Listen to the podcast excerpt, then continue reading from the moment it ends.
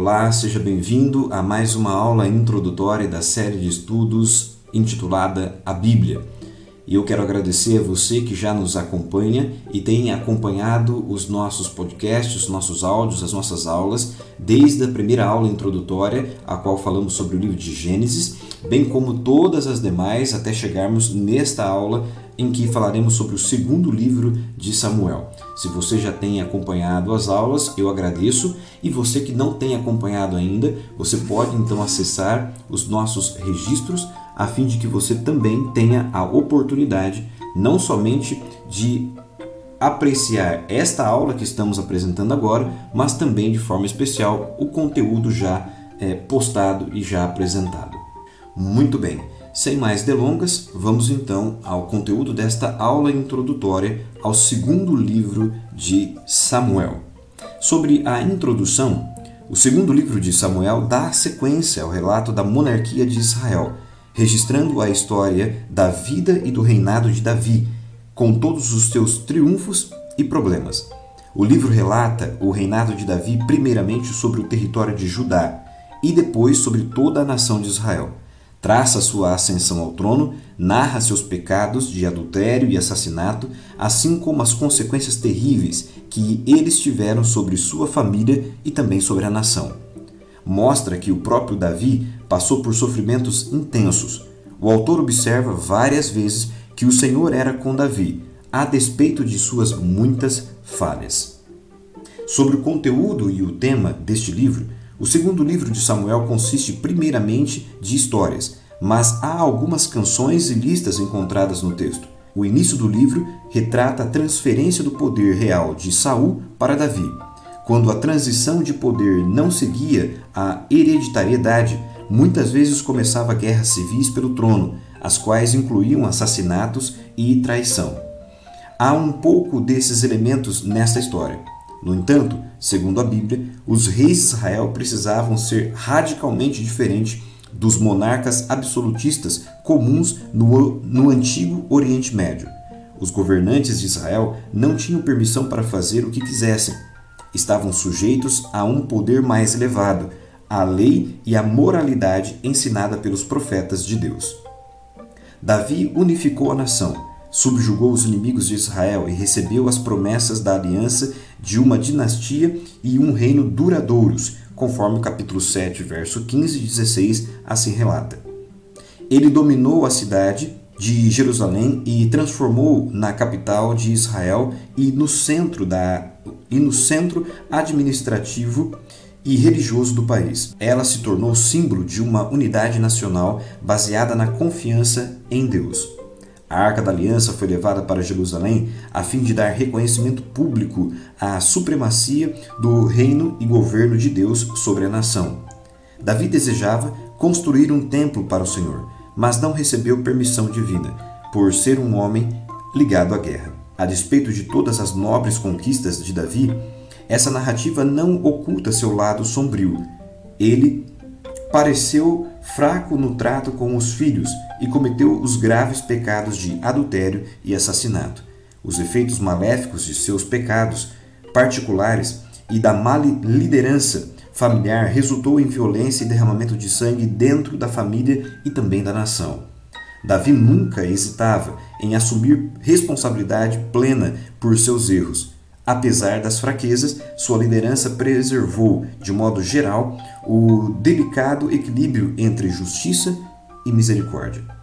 Os temas dominantes do livro são: primeiro, providência e graça divina. O livro mostra que Deus amava Davi e cuidava dele desde quando apacentava o rebanho do pai até se tornar o governante da nação.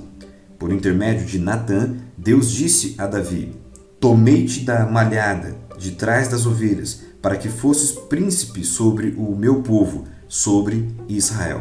Fecha aspas. Isso está relatado no capítulo 7, no verso de número 8.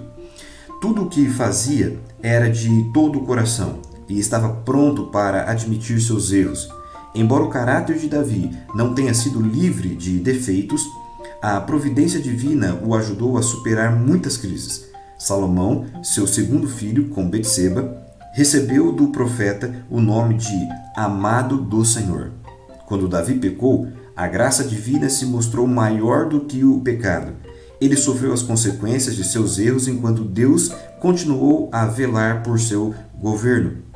O Senhor demonstrou ser leal até mesmo quando Davi falhava. Segundo, a aliança de Deus com Davi. O livro retrata Deus como o Senhor da história. A aliança que Deus fez com Davi é considerada o centro teológico do livro, conforme o capítulo 7. Deus prometeu um reinado duradouro a seu filho, que agiria sob a orientação divina. No fim da vida de Davi, as fronteiras de Israel se estendiam do Egito ao Eufrates, em cumprimento às promessas feitas aos patriarcas. O reino de Davi se tornou o padrão para mensurar o sucesso dos reis seguintes, conforme 2 Reis, capítulo 18, verso 3, bem como capítulo 22, verso 2. Apesar da divisão posterior do reino, os profetas prometeram uma restauração futura sob o domínio do novo Davi, o governante de todo o povo de Deus, conforme Isaías capítulo 8, verso de 1 a 7, bem como também Amós capítulo 9, verso de 11 a 15.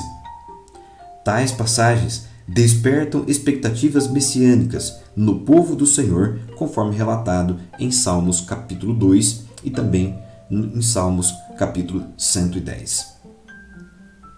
Sobre o esboço do livro, o livro de 2 Samuel está dividido em três grandes blocos. O primeiro deles, o reinado de Davi é estabelecido, que vai do capítulo 1 até o capítulo de número 10.